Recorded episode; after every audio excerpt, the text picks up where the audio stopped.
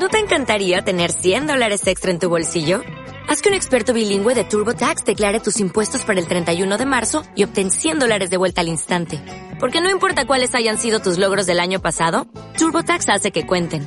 Obtén 100 dólares de vuelta y tus impuestos con 100% de precisión. Solo con Intuit TurboTax. Debes declarar para el 31 de marzo. Crédito solo aplicable al costo de la presentación federal con TurboTax Full Service. Oferta sujeta a cambios o cancelación en cualquier momento.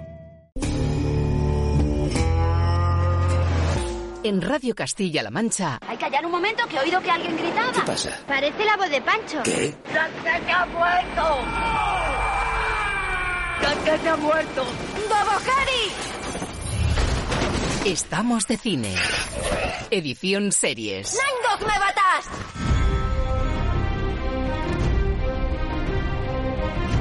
Aquí comienza el programa de series de Radio Castilla-La Mancha.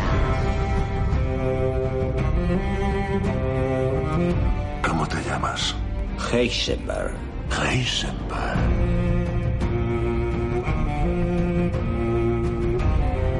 Es el lobo blanco.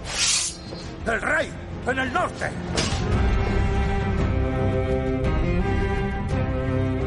Venga, chavales, haced un círculo. Dad las manos a por ellos. A la de tres. Una, dos, tres. Dracaris.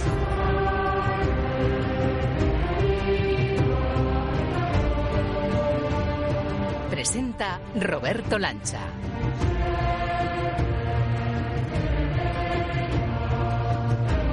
Hola a todos, ¿qué tal amigos, señoras, señores, seriéfilos de Radio Castilla-La Mancha? Atención a esta lista de nombres que desplegamos hoy, nada más saludarte. Jesse Eisenberg, Claire Dance, Adam Brody, Christian Slater, Eva Green, Vincent Castle, Christoph Walsh o Pedro Pascal. Las piezas que esta semana se mueven en el remozado tablero de las plataformas tienen dimensión de cine grande y además están repartidas en una remesa de novedades que han llegado o que están a punto de llegar a Disney Plus, a Prime Video, a Apple TV, a Netflix o a HBO. Para que te vayan sonando así, nada más empezar, apúntate. Fleisman está en apuros, Liaison y el consultor. No me hice médico para hacerme rico, sino para hacer algo que importase. El dinero no da la felicidad. Oh, Toby, claro que la da. ¿Estás mal de la cabeza? Llevo cinco años con él y nos vamos a casar. ¿Lo sabe todo? No. Buenos días, camaradas.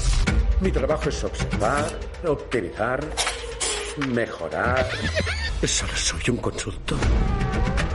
Son los títulos destacados, las novedades que nos va a avanzar como cada domingo la experta en series de hobby consolas Raquel Hernández, con la que también por supuesto queremos analizar la complicada deriva de Netflix tras su órdago a las cuentas compartidas y por supuesto el nuevo capitulazo de The Last of Us, el 6, titulado Familia y en el que Joel nos tiene muy muy preocupados. Últimamente hay momentos en los que me invade el miedo y mi corazón es como si se parara. Sí, queridos, el prota de nuestra serie favorita nos preocupa y por eso abrimos consultorio urgente con nuestra Rachel para hacer terapia. ¿Cómo lo haremos? Pero musical, con Ángel Luque, que esta semana pone el foco en un intenso thriller de Prime Video, Jack Ryan de Tom Clancy, para descubrirnos el perfil menos conocido del gran Ramin Javadi. El admirado compositor de Juego de Tronos nos va a sorprender hoy con un registro versátil y envolvente que se sale de la línea de sus composiciones más conocidas, más comerciales. Así que así viene la nueva entrega de Estamos de Cine Edición Series y así nos ponemos en marcha. Dentro audio.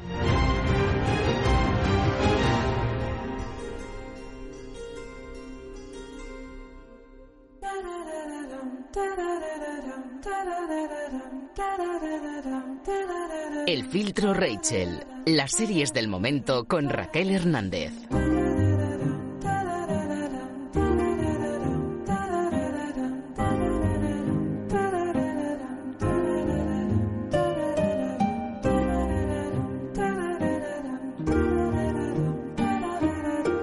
Bueno, esto es musiquita de terapia. Alguno diría incluso de ascensor, pero bueno, yo creo que más bien de terapia. Y menudo elenco, ¿eh? El que va asociado a esta música de fondo, que es un tipo llamado Fleisman y que está en apuros. Fleisman is in trouble. Pero si les digo que en el reparto está Jesse Eisenberg, Claire Dance, Lizzie Kaplan, Talia Castro Pozo, Christian Slater, Adam Brody, yo creo que estamos hablando de una de las series del momento. Está en Disney Plus, que ojo cómo viene Disney Plus. Raquel Hernández, hobby consolas muy buenas. Pues sí, muy buenas. Viene cargadita Disney Plus con un montón de novedades que, bueno, están empezando a desplegarse ahora en febrero, pero ojo a lo que viene en marzo también, porque nos van a tener muy pegados a la pantalla. Y además por temática se sale totalmente de la línea buen rollista que, de la que vinculamos a Disney, con lo cual Star, ¿verdad? Era, era mm, digamos, el icono dentro de Disney en el que vamos a ver este universo maduro para adultos y están dejando auténticas joyazas. Tú fíjate aquí, estamos hablando de nombres propios. Me comentabas tú que Claire Dance estuvo incluso nominada y fue una de las favoritas en los Lobos de Oro eh, por, por miniserie, por el papel en esta miniserie precisamente, la, protagonista de Homeland. Así es, precisamente en la división de Star es donde eh, pues tenemos todos los productos más asociados al público adulto o juvenil ya un poquito más mayor. Y este producto viene de Hulu, que es una plataforma que, como bien sabes, siempre se dirige a audiencias más maduras, vamos a decir. cuento de la criada, ¿no? Entre ellas. exacto. Aquí nos cuentan la historia de Toby Fleischman, que es este tipo en apuros, que sabía que esperar cuando él y su esposa de casi 15 años se separaron, pues tenía claro qué fines de semana le iban a tocar, cada dos días festivos con los niños, alguna amargura, lo asociado al proceso dramático y costoso también de lo que es un divorcio. Pero amigo, aquí al protagonista de la red social de Facebook, porque recordamos que hizo de Mark Zuckerberg este Jesse Eisenberg, que a mí me encanta como actor, y aquí le vemos también uno de los alter egos de Woody Allen protagonizando este Fleischman está en apuros. Toby Flashman se despertó una mañana en la ciudad en la que llevaba viviendo toda su vida. Un montón de cosas pasaron por su cabeza cuando le comunicaron que su exmujer le había dejado a los niños un día antes de lo acordado. A las cuatro en plena noche. Perdón, ya he vuelto a enfadarme. Uf, tío. Y se vio obligado a hacerse la misma pregunta que llevaba haciéndose desde que se separó. ¿Cómo he acabado así? Tom dice que no juegas ni al tenis ni al golf. Prefiero el baloncesto.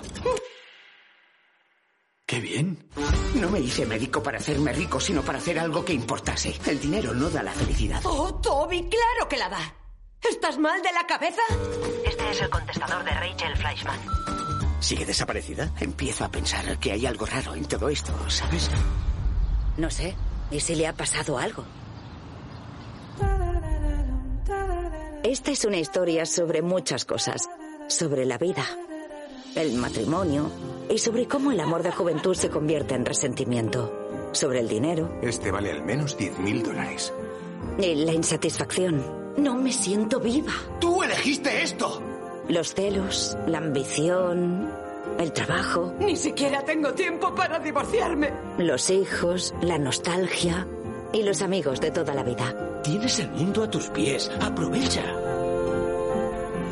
Pues miniserie, ocho episodios a razón de unos 48 minutos 50 cada episodio y fíjate, hacía yo la comparación de mm, esa película en la que convierte a Eisenberg en su alter ego Woody Allen y claro, es que es una trama en el fondo muy Woody Allen, aunque esto suena un poquito con el colmillo más torcido, Raquel. ¿eh? Sí, bueno, eh, lo primero que hay que decir es que es la adaptación de la novela de Taffy Brothers Ackner, que también ha participado en la elaboración del guion y como puedes ver, que lo han resumido muy bien, es el lado B de ese viaje a la madurez. Eh, todos acabamos pasando por unos ciertos hitos en nuestras vidas pero también es verdad que a veces se nos tuerce un poco el viaje respecto a esa, esa ensoñación que teníamos que iba a ser. Exacto, lo que tenías previsto. Me encanta cuando, cuando dice el protagonista Eisenberg, este Fleischmann en apuros, dice, es que el dinero no es lo importante, le dice Claire pero tú estás tonto, ¿qué te pasa?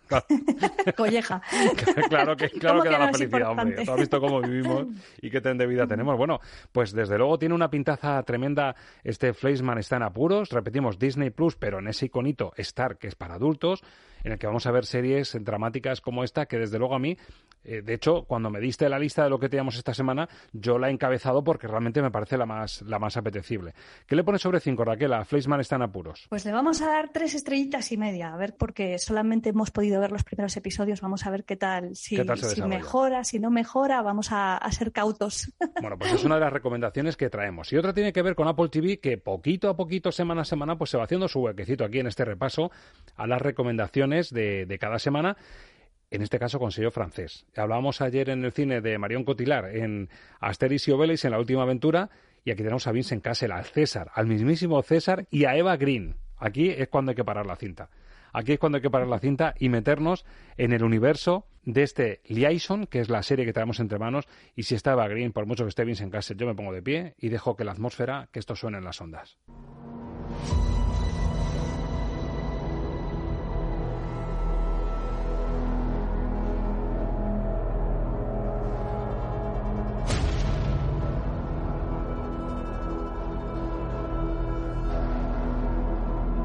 Y esta música ya es una pista. Estamos hablando de otra miniserie, en este caso de seis episodios, repito, Apple TV, y aquí tenemos a dos agentes. Esto puede sonar a Señor y Señora Smith, puede sonar incluso a Mentiras Arriesgadas, y otra serie también de la que hablamos hace poquito, que el protagonista era Chaplin, que también tenía como un pasado con una espía eh, y también había una relación de trama internacional con un viejo amor. Y aquí efectivamente tenemos a una pareja que lo fue en el pasado, Cupido les atravesó con su flecha y tienen que asumir ahora terribles ciberataques a nivel internacional y por lo tanto van a tener que destapar un poquito el tarro de las esencias, esa vieja amistad que tenían y claro, los protagonistas ya os podéis imaginar, Eva Green y el mencionado Vincent Castle. Los ingleses están recibiendo ciberataques cada vez más graves, señor. El incidente en la barrera del Támesis provocó las peores inundaciones que ha sufrido la capital en un siglo. Los operarios creen que ha habido un hackeo. Lo tenemos vigilado. Creemos que detrás hay algo más. Según el reconocimiento facial, se trata de Gabriel Delas. Debería llamar a la policía. Deberías. Llevo cinco años con él y nos vamos a casar. ¿Lo sabe todo? No. Es el plan de ataque. El ataque ya está hecho. No, eso solo era un aviso. Hay que ocuparse de ponerle fin. ¿Te confías en él? Después de lo que le hiciste. Bueno, el sonido, la trama que nos avanza este tráiler ya te pone un poco en situación, pero la, química que se ve en pantalla entre Vincent Castle y Eva Green, vaya dos personajes poderosos, vaya miradas potentes y qué bien casan estos dos tipos haciendo justo estos papeles, ¿eh, Raquel? Sí, totalmente. No te das cuenta del rollazo que tienen dos actores hasta que los plantas juntos y de repente ves que, madre mía, que saltan chispas. Me encanta, desde luego, la elección del casting y la trama bastante, bastante poderosa y bastante currada. Mm, a ver, no es un terreno nuevo, ¿verdad? Esto, esto suena un poquito ha pisado ya, pero amigos, si le sabes dar ese nervio a una trama internacional como esta y lo haces bien, y yo creo que Virgin Bragg como creadora y Stephen Hawking, que también tiene un, nombre poderoso para abordar un, reto como este, yo creo que salen muy bien parados y es uno de los títulos destacados de la semana y por eso nos lo pone sobre la mesa. Bueno, que Hawkins viene de hacer cosas como 24 y tiene un Emmy, o sea que... cuidado, es un Si haces 24 sabes el terreno que pisas, efectivamente. Claro, es una coproducción entre Francia y Reino Unido que nos lleva pues de Siria a París y a Londres y nos va llevando por una trama internacional en la cual pues hay traiciones, hay una historia de espionaje, de hackers informáticos perseguidos con secretos que involucran a los gobiernos de sus respectivos países, intereses en la sombra que vamos eh, descubriendo poco a poco. Y sí que es verdad que es una serie que va perdiendo un poco la credibilidad por lo increíbles que son los giros de guion, valga la redundancia. Pero bueno, sí que es verdad que la química que tienen estos dos actores es increíble. Eva Green, cualquier cosa que hace, te deja mm, subyugado mirándola simplemente en el televisor, porque es que sí, pues es un despliegue, esta mujer es un despliegue cada vez que aparece en pantalla. Y, y Vincent Castle que yo lo analizaba fríamente, es un actor feo, si te paras a pensarlo, es feo, pero luego tiene un carisma en pantalla, es tan atractivo. Eh, sí, no sé, es una cosa, uno de estos actores que son fe guapos, como decimos en mi casa, ¿no? Objetivamente es feo, pero es increíblemente talentoso y te, también te atrapa eh, la mirada completamente. Exacto, es de los que llevan la cara, que le echa cara, vamos, que le echa morro, como que pese a todo, él, la cara que pone, los ojos que pone, de decir, si estoy, si estoy, si soy irresistible, estoy buenísimo yo. Y te vende lo que sea, o sea, verdaderamente te vende que sea, pues eso, un agente encubierto que pone en jaque a un país, te lo venden en una comedia haciendo de César. Es que es verdad que es un actor muy polifacético, con una capacidad de muy camaleónico, muy capaz de cambiar de piel y, de vendernos cualquier papel. Aquí está, francamente, incluso mejor que Eva ¿eh? Así que... Y además siendo el embajador un poco, esta, esta flema mm, gala que tiene, nunca mejor dicho, esta, esta flema francesa que tiene esta serie, pues claro, Vincent Cassel lloró es el embajador perfecto, es el fichaje perfecto para darle impronta francesa a la trama. Sí, sí. Eh, bueno, de hecho, creo que no me equivoco si te digo que es la primera coproducción franco-Reino Unido de Apple TV Plus y una de las primeras series así bilingües en las cuales eh, bueno, pues tenemos todo ese thriller de espías, pero también tenemos pues eh, una apertura un poco, por decirlo de alguna manera, a Europa y una mirada un poco distinta. Así que, bueno, pues a mí me parece que es una serie a tener en cuenta. ¿Y qué le pones a Liaison? Que, por cierto, el título a que se debe, ¿se puede decir? Es, como el McGuffin sí, de... Liaison en, francés sería como alianzas, eh, alianza, es como una antigua alianza. Ellos no... A ver, el vínculo entre ellos dos, ¿no? Y entre países. se reencuentran después de mucho tiempo y han tenido una historia, pero bueno, eso lo vas descubriendo un poco después. Y bueno, aunque es evidente, porque esto ya sucede en el primer episodio, ¿no? Ese reencuentro. Y, y, es ese, claro, ese enlace que hay entre ellos y que hace que, bueno, pues que se quiebren un poco las voluntades y que no sepas muy bien del lado de quién va a estar cada personaje al final. Qué pena, Raquel, que le pongas justo la pega a lo que hizo fuerte, por ejemplo, a una serie como Homeland. Hablábamos antes de Claire Dance, del papelón que tiene en Homeland. Claro, Homeland lo que tenía es que era una trama que te la creías, que parecía que podía estar pasando tramas internacionales y complot, sobre todo del universo musulmán. Y sin embargo, aquí por lo que dice se desinfla porque se le va un poquito la vena americana a Stephen Hopkins. Claro, si viene de 24, este tipo se le va, se le van los pies y al final te mete una trama que dices, chico, me lo estoy pasando muy bien, pero creíble, creíble, esto empieza a no serlo, ¿no? Y es una pena, ¿eh? Porque sobre todo el primer episodio ya tiene, eh, jolín, alguna secuencia de estas en las que suceden cosas en plan megalómano, que tiene que ver con una inundación que se da en Londres y demás, que ves pues eh, las presas que no pueden achicar el agua porque se hackea el sistema y tal. Quiero decir que le han echado billetes a esto, está muy bien rodada. Ya te digo, es un rodaje internacional en el que se ven varios países distintos, hay planos secuencias larguísimas rodados con drones, planos cenitales, o sea que le ves verdaderamente en la realización le han echado ganas y le han echado pasión, pero sí que es verdad que la trama se te va mm, cayendo un poco a lo largo de los episodios. ¿Por eso se te queda Liaison? Pues en tres estrellas. Tres estrellas. Por cierto, estamos en entorno a Apple TV. ¿Tienes alguna noticia interesante de esta plataforma de cara al mes de marzo que me puede interesar? Y si puede ser comedia y con bigote mejor. Hombre, que ya vuelve Ted Lasso, ya viene, ya viene la tercera temporada que estamos deseando hincarle el diente en marzo y bueno, es que nos vienen muchas cosas interesantes en marzo, ¿eh? No Ted Lasso, mitad de marzo. Tengo a Luque por aquí como loco que se está poniendo al día porque se ha enganchado, que no veas. Hombre, claro, si es que es una serie que cuando la empiezas ya no puedes parar. Pero es que cuidado, que es que también ahora en marzo nos viene a HBO Max la cuarta y última, y ya última, refrendado que es la última temporada de Succession, o sea que... ¿La cuarta es la última? Estamos, sí. Pero no, por favor, ¿pero por qué? Sí, sí, desenlace. Pues porque las cosas buenas, si breves, dos veces buenas. Exacto, hay que saber cuándo acabarlas, ¿verdad? Exacto, hay que saber cuándo Hay que saber dónde meter el cierre. Exactamente. Bueno, pues, eh, por cierto, fecha para Ted Lasso, mitad de marzo, ¿me has dicho? Mitad de marzo, sí. Eh, pues no recuerdo la fecha exacta, no recuerdo si es el... Sí, más o menos, por ahí. Ya 14, queda recta final. Casi cuando disfrutemos de los Oscars, al poquito Ted Lasso para, para cubrir ese vacío. Bueno, y atención, que hablábamos del tirón de Vincent Castle, pero ¿y Christoph Waltz? Este personaje maduro, de vuelta de todo, que tiene ese toque de malicia que le supo sacar y extraer también Quentin Tarantino. ¿Y si le colocamos en una serie como El consultor de Prime Video? Pues es otra de las recomendaciones de la semana. Buenos días, camaradas. Mi trabajo es observar, optimizar, mejorar. Trabajamos para un sociópata.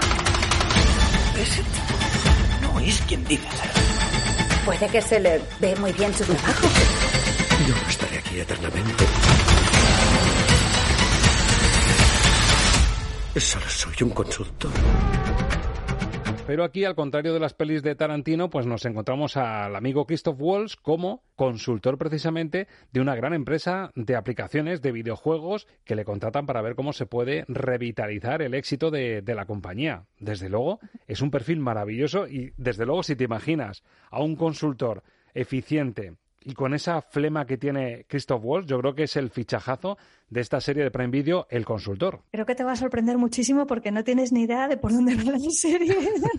Leyendo la esta sinopsis. La esta, esta, es la sinopsis que ah, total, pero tiene truco por todos lados, ¿no? Leyendo la sinopsis podrías pensar que vas a tener aquí a un caballero que va a venir a una empresa y la va a resucitar y demás. Bueno, la serie es demencial. Se trata también de la adaptación de una novela, de este, en este caso de Bentley Little y, y, lo que tenemos es un locurote. Es un thriller muy especial con capítulos de media hora, eh, son ocho nada más. Ya desde que aparece este personaje, sabemos que tiene una cara oculta que se va desvelando poco a poco y una mala leche que le chorrea por los talones, que, que, es imposible. que recupera el espíritu nazi que le, que le insufló Tarantino, ¿no? Sí, sí, totalmente. Totalmente. Creo que te puede sorprender muchísimo porque, bueno, eh, los giros de guion de esta serie son loquísimos. Al principio estás súper desubicado porque no sabes a dónde te está queriendo llevar todo esto y poco a poco pues vas comprendiendo de qué trata. Es una, eh, podríamos decir, sátira empresarial que conecta de alguna manera con la serie Severance, ¿te acuerdas que hablamos Sí, de ella? sí, sí, sí. Separación, en lo que es el mensaje en sí, que es hablar de cómo funcionan las corporaciones en el siglo XXI, que son básicamente una picadora de carne de, de empleados, pero bueno, eh, lo lleva por otro terreno, no tanto por la ciencia ficción estilizada como podía ser el caso de Separación, sino más bien por un humor inquietante, unas eh, secuencias con luces de neón, con eh, esta vertiente casi paranormal de este personaje que nos lleva a pensar que, que, lleva el infierno dentro, vamos a decirlo así. Ya te digo, el resultado es muy sorprendente. Ya sabes que este hombre es un gran actor. Ha cogido el reto de interpretar a este, a este personaje tan terrible, pues Qué bueno. Ha cogido el toro por los cuernos y te pone los pelos de punta. Esta no es de las de ver si llegas cansadito a casa y con las neuronas flojitas. ¿no? Esta hay que verla muy atentito y bien, y, y viendo un poco las sorpresas que te pueden preparar argumentales, ¿no? Te tengo que decir que es bastante absorbente, que cuando la empiezas es difícil soltarla, porque además cada, cada episodio termina de una forma que no te, ver, no te habrías visto venir al principio del episodio jamás. Bueno. Entonces, no te voy a decir que sea exactamente un cliffhanger, no es que te dejen pendiente de la resolución de algo para mantenerte atrapado. Pero te da la vuelta y te deja que... luego, ¿no? Exacto, sino que dices, ostras, qué curiosidad por ver ahora por dónde tira esto, porque, porque me han dado un giro que no me lo, que no me lo esperaba. Y va de menos a más, también te tengo que decir. De menos los a primeros, más. Sí, de los primeros episodios, como te digo, estás muy desubicado porque es, eh, los personajes al principio te cuesta un poco comprender eh, cuál es, es, su motivación y demás. Y a medida que ella va calentando y entrando en calor, ya no puedes parar de verlo. Bueno, The Consultant, el consultor en Prime Video, la sorpresa de la semana. Fíjate que a mí lo de Fleischman en apuros me, me, seducía bastante, pero ya con esto que me has contado, por cierto, si Christoph Waltz eh, no es el consultor que dices aquí en el título, ¿qué es al final? ¿Qué, qué, qué sorpresa hay al final? El asesino es el mayordomo. Contigo siempre igual, nada, ¿eh? ¿Cómo no, te gusta? Que no lo consigo, ¿eh? Sacarle nada a Raquel. Por cierto, me está dejando muy claro con esta serie que es de las muy difíciles de contar sin hacer spoiler, ¿eh? Has tenido que andar pisando sí, minas. Ya te digo, además, eh, jo, es que es muy complicado porque es que desde el primer episodio están pasando cosas eh, muy locas. Se agradece, se agradece que seas prudente Entonces, y que quieras preservar claro. un poco la, el candor de los que la tenemos que ver todavía. ¿Cómo se te queda sobre cinco estrellas? Sin duda va a ser la recomendación de la semana para ti. Pues sí, yo le daría cuatro estrellas. La verdad que me ha sorprendido un montón. No me la esperaba, ¿eh? Porque además, eh, bueno, pasaron los screeners un poco a última hora. Dije, bueno, a ver. Y la verdad es que tengo que decir que me ha sorprendido muy positivamente. Ya te digo, sobre todo el, el final. Los últimos episodios, ahí ya es cuando está ya todo y. Te han volado te la cabeza, como te gusta a ti decir.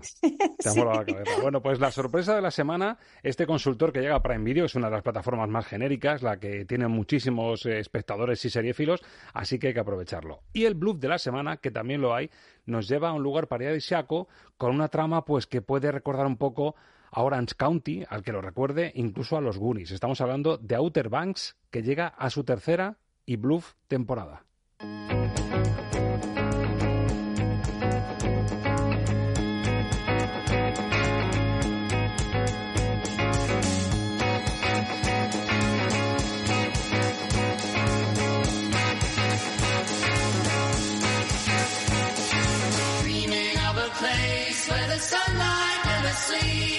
Tres temporaditas, a razón de 10 episodios cada una más o menos, estamos hablando de 31 episodios en total, ese grupo de adolescentes que viven allí en Outer Banks, en Carolina del Norte, por eso decía yo lo de Orange County, descubren un secreto que desencadena una serie de turbios acontecimientos, se embarcan en una aventura inolvidable, buscan un tesoro, por eso hacía yo esa similitud, Raquel, no sé si me lo compras, Orange County y los Goonies. Sí, algo de eso hay. Lo que pasa es que a esta serie le ha pasado igual que le está sucediendo en general a la plataforma Netflix, que se nos está viniendo un poquito abajo.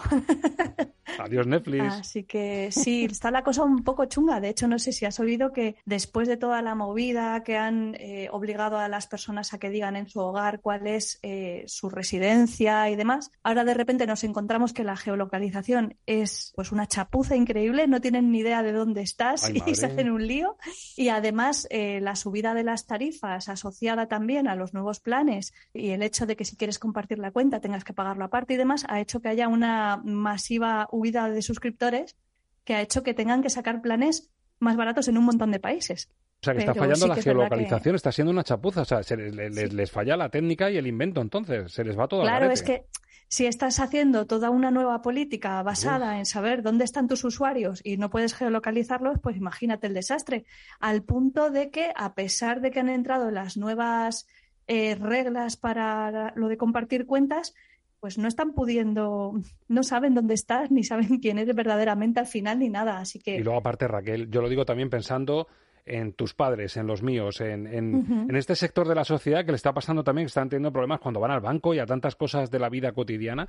De repente vas a poner tu Netflix, tu serie que estás siguiendo, tu The Crown, por ejemplo, y te encuentras con el carterón ese de vamos a garantizar que eres tú el que lo está viendo en casa. Hay un sector de la población que como le metas, pincha aquí, mira el correo, mete el código. Mm. Yo creo que estamos echando a la gente esto. Habrá muchos que se asusten, no ya que se indignen con Netflix y digan adiós Netflix porque me haces pagar o, o no me dejas mm. compartir. Simplemente por la barrera tecnológica que supone para un sector importante de la población, es que esto, amigos, te asusta al final y te dice, mira, pues quita, me pongo una facilita que sea pagar aprieto el botón y, lo veo, ¿verdad? Sí, está pasando un poco eh, las dos vertientes que dices, la de la frontera tecnológica para la gente que no es nativa digital y se está haciendo un poco un lío con lo que tiene que hacer para estar dentro de la ley, vamos a decirlo de alguna manera, y luego están los listos que ven las barreras que están poniendo y saben perfectamente cómo saltárselas, que eso también está sucediendo.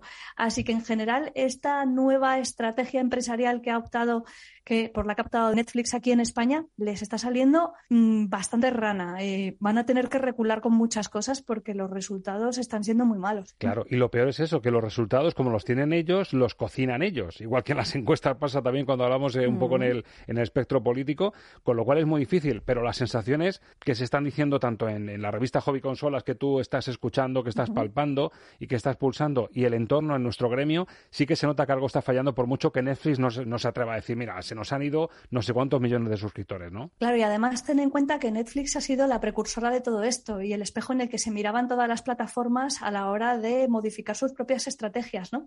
Es verdad que Disney en algún momento ha optado por hacer algo nuevo como película que se estrena en plataforma por veintipico euros, que eso no lo había hecho nunca nadie antes en plataforma digital aquí en España. Han ido probando cosas que cuando no le han salido las ha dejado de hacer, pero generalmente la que ha definido las estrategias de todas las demás ha sido Netflix Netflix por el simple hecho de que es la que tiene más años y la que lleva más tiempo en el mercado. Y ahora esto yo creo que se puede definir con una sola palabra que es un fracaso. O sea, esto no está saliendo como se estaban esperando y van a tener que recoger cable, como decimos en, mi entorno, y, probablemente cambiar un poco la estrategia para no perder más suscriptores. Sabíamos que estábamos ante un momento histórico de las plataformas, que esto iba a marcar un antes y un después, y de hecho lo estamos viviendo, lo estamos contando. Estamos viviendo eh, historia pura de, de las plataformas y de esta tecnología 2.0 asociada al audiovisual y al entretenimiento en casa. Así que veremos porque esto me da a mí que, va a dar que hablar.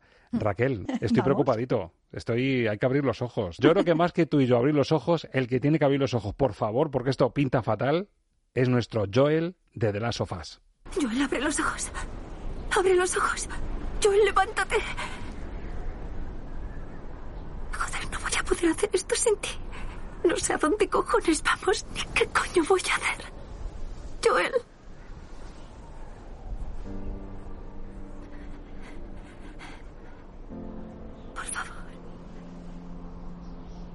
Joel, por favor. I'm taking a ride with my best friend. I hope he never lets me down again. Madre mía, que se nos pone muy dramático esto de los últimos de nosotros. Y yo veía a Eli diciendo eso y me imaginaba yo a mis hijos. Papá, no te mueras que nos hace falta. Madre mía, qué llantina de episodio, chaval. qué mal lo he pasado. No te vayas que me hace falta, que a ver qué hago yo sin ti. Claro.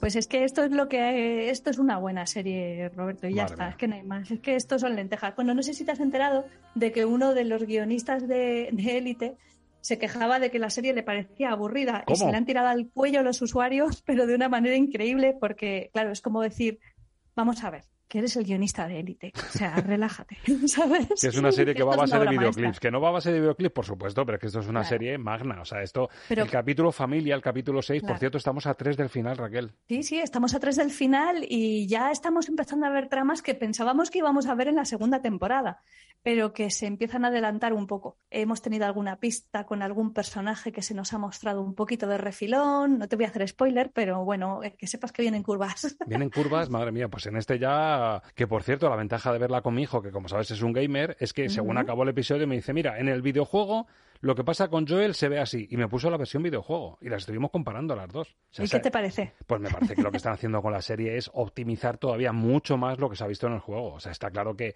que aquí la factura que tiene esta grandísima apuesta de HBO y luego, claro, las frases de Joel. Mira, he traído un clip porque en este es verdad, en este capítulo que se llama, como decimos, familia, que hay un encuentro muy esperado, muy importante. Para no hacer spoiler, te he traído una frase que dice Joel, que sabes que cuando se pone a resumir una historia, en un minuto Es único. es único para contarte lo que está pasando y la situación en la que está. Vemos al Joel más débil, más expuesto, más vulnerable y él mismo lo define así de bien. Mordieron a Tess. Me hizo jurar que llevaría a la cría. Fue su último deseo. ¿Qué otra cosa podía hacer? Llegamos hasta Kansas City y allí... Allí Ellie evitó que otro chaval me matara. Hace cinco años le habría reventado, pero ella tuvo que dispararle para salvarme, con solo 14 años, porque yo estaba muy torpe y muy sordo como para oírle llegar. He visto a un hombre matar a su propio hermano para salvarla y no hice nada. Hoy creí que iba a destrozarla a ese perro porque había olido algo raro en ella y no he reaccionado. No podía moverme. No se me ocurría qué decir yo. Tenía mucho miedo. ¿Crees que aún puedo apañármelas? Pero no soy el de antes. Soy débil. Últimamente hay momentos en los que me invade el miedo y mi corazón es como si se parara. Desde luego maravilloso que hay forma de reconocer que ya no es el de antes, este héroe anónimo, el que parecía que puede con todo en la serie de las sofás, como reconoce que empieza a ser débil y que a lo mejor la gran misión, el gran objetivo de toda la trama está en sus manos y puede peligrar porque ya no se siente fino, Raquel. Tiene esta, este episodio tiene mucho de western crepuscular. Ya te has dado cuenta que incluso en la fotografía, cuando salen a caballo y se les ve a contraluz con el atardecer. Tiene, tiene- tiene una- eh, uno- unos paisajes y unas secuencias claro. maravillosas. Las transiciones son impecables. Pues porque él está en, en el atardecer de su vida, está en el ocaso, está completamente ya vencido por el paso del tiempo, por el estrés, Por toda la responsabilidad, por, por esa relación que ha, teni- ha acabado teniendo con Eli como si fuera su propia hija, por más que no lo sea de sangre. Eso es. Y, y claro, pues todo eso le pesa a un personaje que tengo que decirte que creo que no había visto nunca a Pedro Pascal tan bien en un papel. Es que verdaderamente metido, tiene una contención, cómo está dirigido este hombre y cómo trabaja. Está perfecto. Es increíble. Si te das cuenta lo bueno que he sido, ahí me- se me ha pegado tu vena de no hacer mucho spoiler, ¿eh? de no decir que es el mayordomo, que no se sabe con quién está hablando, si no has visto el capítulo. Claro, es, y es muy importante. Muy importante. Es muy importante porque él cuando llega al lugar al que llega, Sí. llega con mentiras, porque yo creo que ni siquiera es capaz de afrontar todo lo que le está pasando. Y la primera vez que le preguntan por Tess, él dice, bien, va, va tirando. que tú te quedas así como diciendo, Dios mío, Sí, este no, hombre no- lo no que tiene quiere por abrirse dentro, todavía y infierno". fíjate al final si se abre. Que por cierto, una de las diferencias con el juego, lo digo para, para quienes no conocen el juego, lógicamente no, no, no vamos a tener seriefilos más gamers, no todo el mundo tiene esa mezcla. Me Claro. estuvo contando en la secuencia que me puso mi hijo, parece ser que ese poblado que vemos en este capítulo está asentado en la presa, que se ve cuando ellos están de viaje y llegan a un punto clave, está en la presa. No hay poblado del oeste, vamos. No, no, no, no, no. Han cambiado la ubicación y han cambiado bastantes cosas más. Y gana, gana bastante. Incluso, sí, sí, incluso en el propio, en el propio, la propia evolución del arco del personaje principal de Pedro Pascal, eh, en el videojuego no tiene esos ataques de pánico tampoco que aquí vemos en el, vamos, que directamente se marea y se le nubla la vista Exacto. y está superado incluso físicamente por, por esa angustia vital de temer eh, fallarle a ella, ¿no? Y, y no poder concluir su misión. Sí, Es en el juego no dice ni lo le- siento, ni pido disculpas, ni me he columpiado, ahí no, no hay tu tía, nada, es mucho nada, más rudo. Y te tengo que decir otra cosa, que es que eh, ya hay declaraciones declaraciones de algunos de los ejecutivos de Sony dándose de tortas por no haberse quedado con los derechos del videojuego para hacer su propia versión. Porque están viendo la serie y están flipando, claro. Claro. Porque además creo que la segunda parte del juego creo que se va por peteneras un poco y creo que ha habido muchas críticas, por lo menos del entorno gamer, han criticado mucho eh, los derroteros por los que va la trama en, la segunda entrega del juego. Entonces ahí pero también tienes dicen que el juego es maravilloso, ¿eh? O sea que... Sí, sí, sí.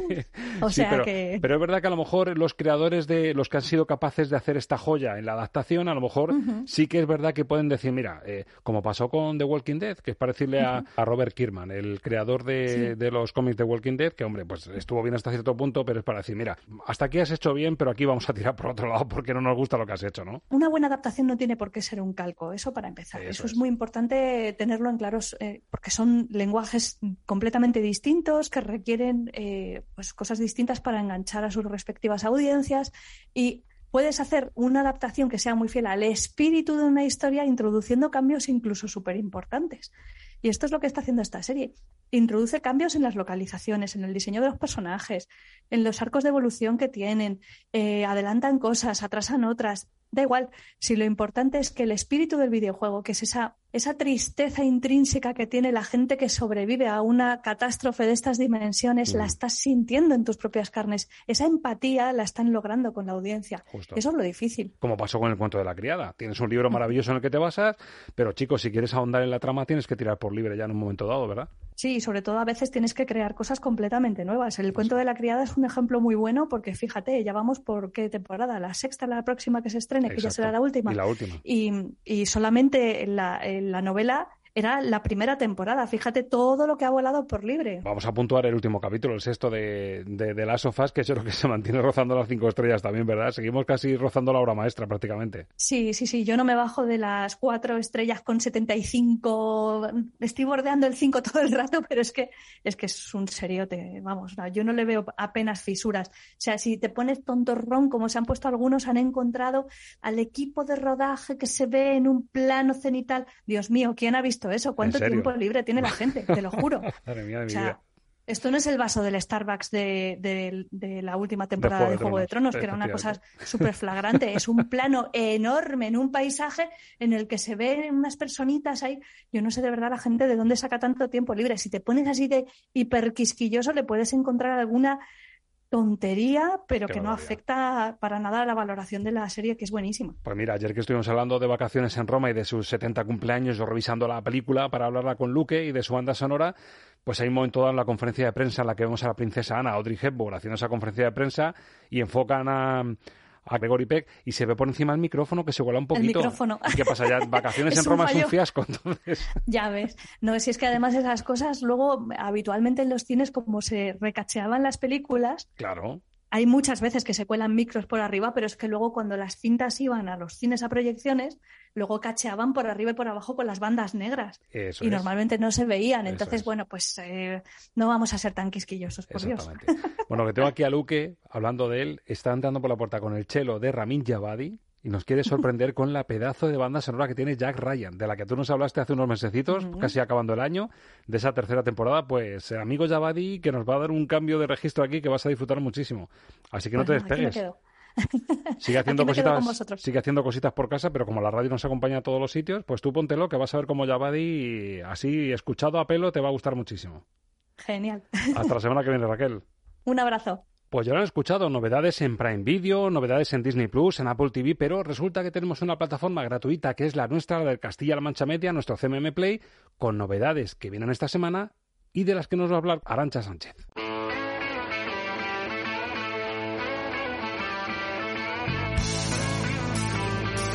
Esta semana, en CMM Play. Muy buenas de nuevo, Roberto. Chicos, ¿qué tal? Prestad mucha atención y tomad nota, porque esta semana la cartelera de CMM Play está que arde con estas cuatro películas que os traemos a continuación. Comenzamos con Puñales por la espalda, nominada al Oscar a Mejor Guión Original en 2020 y con un reparto coral que incluye a Daniel Craig, Chris Evans, Ana de Armas o Jamie Lee Curtis, esta película de misterio sigue las investigaciones de un detective que resuelve una red de secretos y mentiras que rodean la muerte de un exitoso escritor y a su inquietante familia. ¿Seréis capaces de adivinar quién es el asesino? Ahora vamos con Filomena, protagonizada por Judy Dench y Steve Coogan. Se trata de un film sobre la amistad, la fe y el valor en los tiempos difíciles. Cabe destacar que está basada en la emocionante historia real del corresponsal de la BBC, Martin Sixsmith. En tercer lugar tenemos a Los Amos de Brooklyn. El director Antoine Fuqua se traslada al corazón de Brooklyn con esta historia cruzada de policías corruptos protagonizada por Ethan Job y Richard Gere. Y finalizamos con El amor es extraño, uno de los mejores films de 2014. Una pareja homosexual recién casada pierde su piso y son obligados a mudarse temporalmente a casas distintas. Sin duda, una historia de amor humana e inolvidable. Hasta aquí todas las novedades que trae CMM Play esta semana. No os olvidéis de seguir disfrutando del resto de contenido disponible a la carta. Estamos de cine, un abrazo muy fuerte y nos vemos el próximo domingo con más recomendaciones.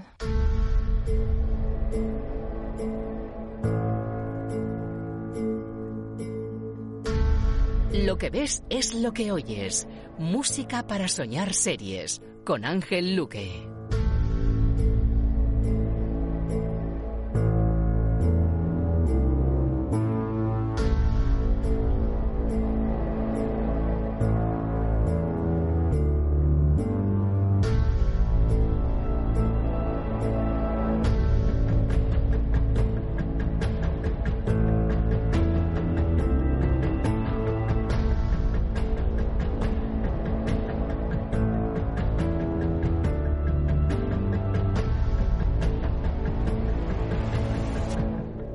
Pues o mucho me equivoco, o este tema de cabecera de una serie llamada Jack Ryan, de la que hablamos hace poquito tiempo, casi a las puertas del nuevo año, gracias a la tercera temporada que se estrenaba en Prime Video, yo juraría que este toque, que escuchan ustedes ahí, me recuerda un poquito a Westworld.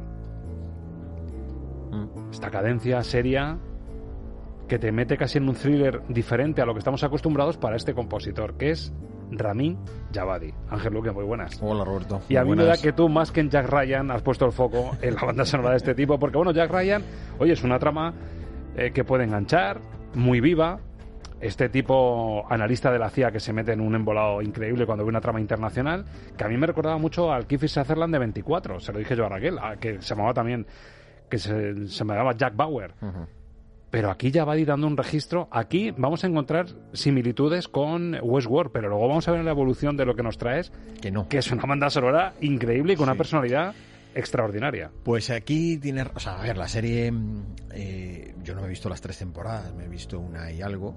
Bueno, es entretenida. De hecho, de hecho, o sea, eh, yo ya Ryan la tenía ahí en mi archivo mental mm, cuando hicimos aquel especial sobre el cine de espías. Pero como ya teníamos eh, programas series, esta la dejé fuera para que en un momento lo tocáramos como serie. Pero si no hubiéramos tenido, quizá lo hubiera metido como un ejemplo de lo que en series se estaba haciendo mm, sobre el género espías, cuando, cuando hablamos del género espías, ¿no? Pero sí, o sea, no te voy a negar algo que es evidente, lo confieso y no me voy no me voy a tapar. En este caso, a mí lo que me tira es el compositor. O sea, la serie me gusta, insisto, es entretenida, creo que la trama está bien desarrollada, el, el tema de espías, el tema de espionaje internacional, meter países, Rusia, tal. Mm, Bien, entretenidísima y estupenda y creo que está bien hecha la serie. Pero creo que el trabajo de Yavadi aquí es espléndido, una vez más. Y mm, todo lo que haga Yavadi, yo casi me comprometo aquí a, bueno, me comprometo o, o creo que no voy a poder evitar poner cada vez que hay algún estreno de algo que compone Yavadi. Porque eh, Yavadi, sinceramente, creo que es de los compositores que más garantía de seriedad, de disfrute, de capacidad musical te puede ofrecer ahora mismo lo que se está haciendo en, en el mundo audiovisual. Y escuchas esto y te das cuenta y dices tú, "Mm, aquí hay un interesante material. Y engancha, como te digo, sobre todo con la cabecera de Westworld. Aquí no Sí, es el Javadi de Juego de. Tronos, es ese Javadi como más exuberante, ¿no? Que sube mucho más arriba, aunque aquí va a subir, pero en otra línea, y lo vamos a descubrir en los temas que nos traes. Pero es cierto que en esta cadencia con el chelo sí te está introduciendo en Guerra Fría, como tú dices. Es un- una trama internacional y se pone muy serio en la cabecera de la serie, pero luego va a animar mucho la temperatura con los temas que compone, y ahí sí que se sale tanto de Westworld como de Juego de Tronos. Sí, aquí tiene esa cadencia pues con las notas más bajas del piano. Que le encanta eso, ¿eh? Se le gusta mucho. Que, que, que ahí nos puede dar ese tono del- de la parte eh, misteriosa, solemne, intrigante que puede tener eh, Westworld. Magnífica banda sonora, lo tengo que decir porque aquí hemos hablado de ella, pero me, me reitero, es una magnífica banda sonora, mejor que la serie, sin duda alguna, mejor que la serie.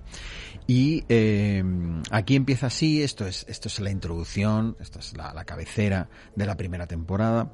Entonces, efectivamente tiene que tener este tono, tiene que tener esta, este suspense, tiene que tener esta intriga, tiene que hacerlo con esta ambientación, con las notas bajas del piano, con unos acompañamientos muy, muy claritos, muy certeros, muy acompasados, muy a ritmo de reloj, muy, muy, muy marcando tiempos. Y vamos a ver que va evolucionando hacia una sonoridad mm, con mucha capacidad de espectáculo, con un sonido eh, muy personalísimo y eso es lo que siempre va a hacer que Javadi me guste mucho. Aunque fíjate, según lo escucho de fondo y con el guiño que hemos hecho a estas notas de piano bajas, igual que le he desvinculado de Juego de Tronos de la cabecera, sin embargo, hay que recordar que la temporada penúltima, con El Rey de la Noche, Sí, de repente hubo un punto de fuga en un tema de piano que cambió por completo el registro, que nos dejó noqueados a todos y nos convenció. Porque dejó de ser el Javadi del cello y de esa melodías, el leitmotiv que nos acompañó en Juego de Tronos, o los temas de los Targaryen que se iban muy arriba, casi como los dragones, y sin embargo el Rey de la Noche apostó por esa cadencia de piano para remarcar para, para remarcar que estábamos ante la mismísima muerte, que se iba todo al carajo, Luque. Bueno, no, quiero recordar el Juego de Tronos porque te decir, me parece que ese personaje se lo cargaron pronto, tenía que haber seguido un poquito más. Pero bueno, eso es, eso es hacer un paréntesis con Juego el Rey de, la Noche, ¿te gustaba el Super Zombie? Me, parece que aportaba ese, ese toque diferencial. El personaje más imponente. Era una especie de Nosferatu llevado a, Exacto, a un momento épico. ¿eh? Le daba esa parte incluso tenebrosa que, que, la, serie le venía, le venía muy bien y que era muy original. Me parece que era un personaje muy original. Yo creo que desaparece pronto de una manera un poquito. Pero bueno, no vamos a volver a Juego de Tronos. Entonces, en este caso sí, puede recordar también eso, evidentemente, porque te estaba metiendo en esa atmósfera intrigante. Y estos temas, Javadi siempre los hace más o menos en esta línea. En eso podemos encontrar claramente el parecido, ¿no? Vamos a ver si evoluciona o no Javadi en Jack Ryan con el tema Vika Brothers, en el que vamos a empezar a encontrar ya trazas y matices muy diferentes a esa música de cabecera.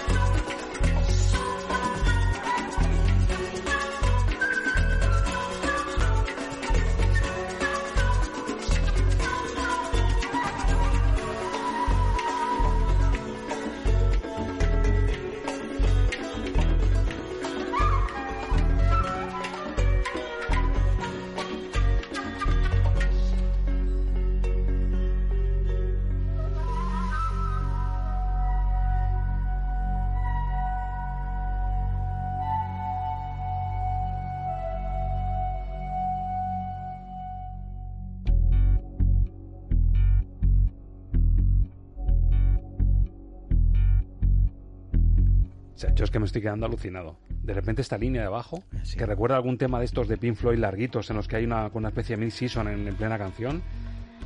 Esto es maravilloso, el toque exótico, claro, estamos en una trama internacional y cómo le sabe poner esa impronta exótica sin caer en clichés y con este adorno de instrumentos modernos claro, de grupo no se olvide que Ramin Javadi, sus orígenes son de Oriente Medio iraní. Que sabe un poquito lo que es este, este tipo de instrumentos y de cadencias. y esto en Juego de Tronos ya lo hizo también. Las influencias orientales, utilizar alguna de esas instrumentaciones.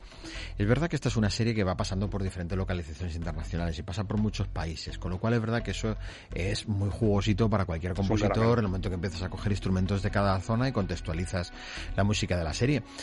Pero es verdad que esto en Javadi no es extraño y no es sorprendente en el sentido de que tiene un dominio de ciertos instrumentos, incluso algunos ancestrales de la música música folk, que no son fáciles de, empastar con sonidos electrónicos, sonidos actuales, y en este tema es una demostración brutal, estupenda, de cómo empastar los sonidos más ancestrales, más eh, eh, míticos, mitológicos, con unas sonoridades de sintetizador y unas líneas de bajo totalmente modernas, y hace que sea un tema fantástico. Animamos a Ramín a que en el próximo concierto que haga, yo no se pueda atrever ya a desvincularse o no centrarlo solo en Juego de Tronos, que no sea monotema. Yo creo que ya le sale meter temas de la Casa del Dragón que nos maravillaron. A mí hay algún capítulo que yo creo que sin la música de Yabadi habría perdido como dos escalones. Habría bajado dos escalones de calidad, pero sin ningún problema. Y con temas de Jack Ryan, y de Westworld, yo creo que a Yabadi le sale ya un concierto, si no de Hans Zimmer, pero le sale una cosa bastante poderosa. Sí, yo invito a, a Yabadi primero que nos invite a estar en primera línea, a nosotros como estamos de cine, o sea, ya que nos podemos invitarle a hacer cosas, que nos invite a ir a sus conciertos. Que nos conceda una entrevista. eh, que nos conceda una entrevista, que nos metan en sala VIP a ver el concierto. Y luego, efectivamente, que vaya haciendo algo como hace Zimmer, que es, es ir ampliando el repertorio y crear un formato de concierto, ¿no? Con esa forma espectacular con el que hace el de Juego de Tronos. Pero date cuenta que hay una cosa clara, ¿no? Juego de Tronos es, es, es todo lo que rodea la historia, es decir, todo, todos los personajes, merchandising, entonces los conciertos se convirtieron como en un producto más de Juego de Tronos. Hay de todo de Juego de Tronos, que yo creo que no hay, que no hay objeto que no exista que sea de Juego de Tronos, desde delantales para cocinar hasta pendientes, hay de todo. Y los conciertos fueron un producto relacionado en torno a la serie. Yo no sé si él lo hubiera hecho así o no, creo que sí, pero creo que eh, necesita promocionarse de una manera personal como compositor. Y ahí es donde saldría un poco de Juego de Tronos entre esto que dices tú. Y con el mismo formato, porque el formato del espectáculo de Juego de Tronos me parece increíble, me parece impresionante en todos los movimientos de escenario, en, en, las iluminaciones, fue espectacular, que vimos en el Wizzing Center maravilloso. Y yo creo que funcionaría perfectamente, porque una vez que hemos saltado ya del fenómeno Juego de Tronos, creo que se puede saltar al fenómeno compositor. ¿Qué falla? Que necesita hacer dos o tres cosas más igual de famosas que Juego de Claro. Tronos. que tenga la misma trascendencia de la propia serie. Que por cierto, yo creo que no llegó a hacer gira cerrando un poco el producto final de Juego de Tronos en cuanto a banda sonora. Creo que al final, en los capítulos finales. fuimos estábamos por la sexta temporada. Exacto, fíjate, sí quedaba, quedaba muchísimo y bueno todavía de Sí. Juego de Tronos. Mm. Y no, no ha llegado a hacer una gira en la que realmente incluyese los, los greatest hits, los grandes éxitos de, de toda de toda la serie, porque es una, una auténtica joya. Por lo menos que sepamos que, que- que haya venido a España, por lo menos, ¿no? España no ha vuelto a venir. Tiene que volver Javadi. Claro, invitarlo. Las dos cosas. y aprender bien español para podernos responder en condiciones y que los entes lo disfruten. Bueno, vamos con otro de los temas porque no queda en esto. ¿eh? Eh, la aportación de Javadi para Jack Ryan va más allá del exotismo o de ese tema central así tan, tan dramático con el piano de la cabecera. También tiene un tema llamado Strong Man, hombre fuerte, que le va muy bien al personaje del protagonista, Jack Ryan, que a base de meterse en esa trama tan compleja, tiene que hacerse un tipo muy, muy duro. あ。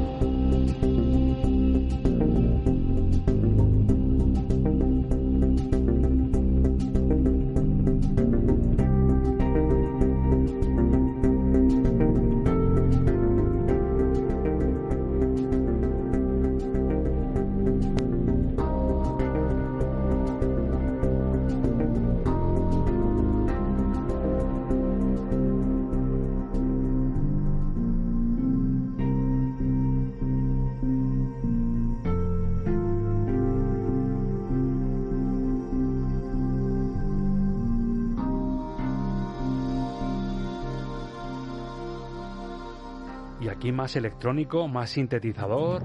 Tú escucha esto de concurso, como me gusta decir a mí. A ver quién descubre que esto es de Javadi, macho. No, dificilísimo. dificilísimo. Fíjate cómo crece el tema ahora. Le mete ya una, una instrumentación orquestal cuando partíamos de una base electrónica completamente. ¿Cómo conjuga esto? Decía eh, Oliver Arson cuando, cuando tuvimos oportunidad de hablar con él en Los Goya que le había costado mucho saltar del electrónico a lo acústico. Hay compositores como Yabadi que saltan del electrónico a lo acústico como Pedro por su Sin casa. problema. Como estamos comprobando ahora mismo en este propio tema. O sea, nos sirve de ejemplo perfecto. Eh, esto ya pertenece a la segunda temporada. Hay una evolución en la serie.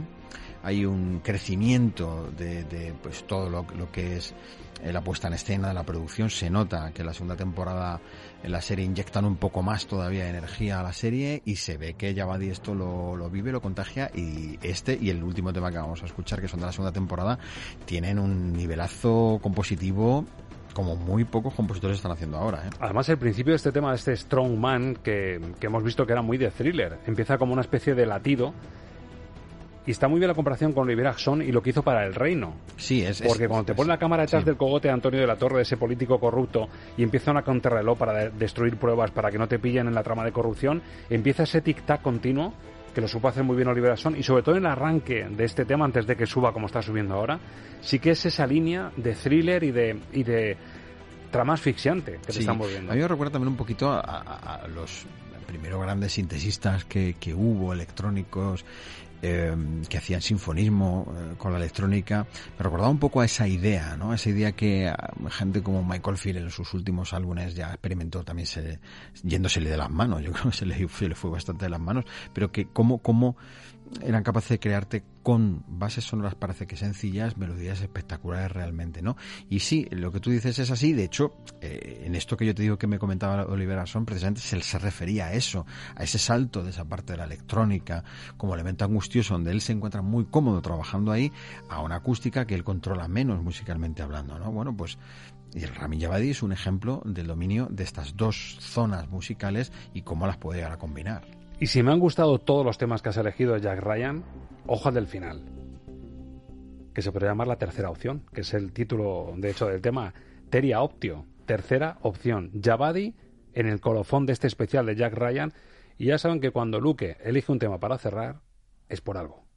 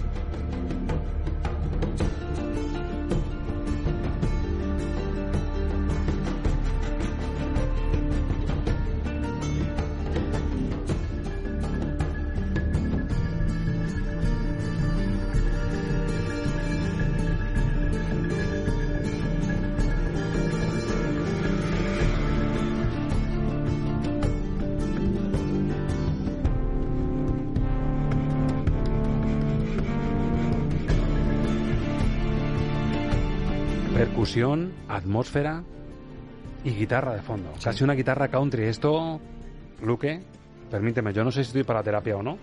Esto lo colocas al final de, de las sofás de un capítulo. Dime que no. Es que me lo has quitado. Dime que te lo he quitado, ¿no? que me lo has quitado. Sin haberlo deseado, hemos coincidido en el, en el pareado. Hemos hecho un pareado. exactamente, exactamente. Es que esto lo colocas en The Last of Us, es, es country, es transición, es, es, es maravilloso. Es esa idea, es esa idea musical que juega eh, todo el tiempo en la banda sonora de las sofás. Es la misma, la misma, el mismo concepto musical. Lo único que te diría que aquí Javadi añade mucha más arreglo orquestal. Exacto. Tiene más, más componentes y más elementos. La base rítmica, la base fundamental eh, con, con el punteo de la guitarra Es Santolaya. es Santolaya. O Santolaya es Javadi. Eso es. Ahí no quiero yo entrar ¿Quién- en comparaciones. quién? Claro. Bueno, el videojuego es anterior a esta banda sonora. Y es verdad que tiene un poquito de distorsión también, de eso que gusta tanto a los compositores de ahora. Tiene algún tramo esta canción que distorsiona un poquito las sensaciones, esa atmósfera como que reverbera, ¿no? Para, Sí. para imponer todavía más. Date cuenta que si pudiéramos hacer ahora mismo un flashback hasta la- cuando hicimos aquel especial sobre espías, tocamos diferentes maneras de enfocar la música dentro del cine de los espías Y esta sería una nueva vía, porque realmente, excepto el tema de cabecera que hemos escuchado al inicio, ninguno de los otros temas va en una línea clásica del cine de espías. Ninguna. Ninguna de esas. Esto también me habla de algo que es muy característico de Yavadi que lo hacía mucho en Juego de Tronos.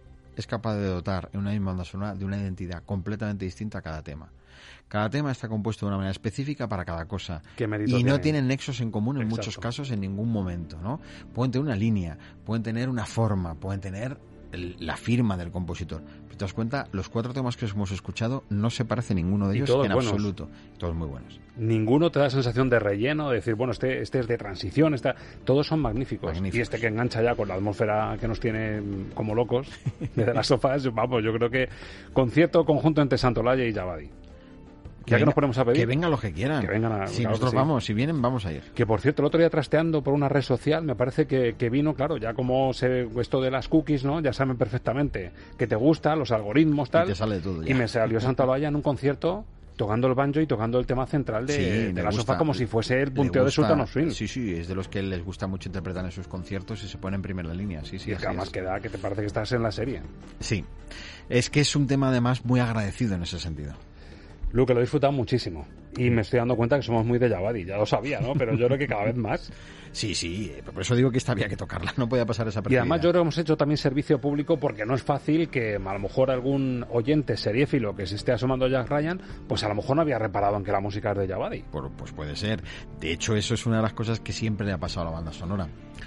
Muchos van a recordar Juego de Tronos, no sé cuántos van a recordar que solo hizo un señor que se llama Ramin Javadi. Pues ya lo saben amigos, detrás de Jack Ryan, de esta serie de Carton Cues, en el que vemos en el reparto encabezando a John Krasinski, actor y director, pues hemos encontrado la grandeza de Ramin Javadi. Luke, ha sido un placer encontrarlo contigo. Como siempre para mí también. Y nada, pendientes de la chistera para la semana que viene, sabiendo que te sacas un, conejo seriéfilo y musical maravilloso, a ver qué te sacas de la chistera en una semana, compañero. Pues aquí estaremos para entonces. Hasta entonces. Amigos queridos oyentes seriéfilos, más o menos tibios, de los que se ven todo, de los que se ven solo los selectos, los que ven lo que pueden ver, dependiendo del ritmo que tengan cada semana. Ya saben que aquí en Radio Castilla-La Mancha reservamos esta hora de radio también para las series, para lo que tenemos más al alcance de la mano en casa, sin olvidar que el cine sigue ahí fuera y que hay que mantenerlo vivo. Gracias por estar de series con nosotros, a cuidarse y feliz semana. Adiós.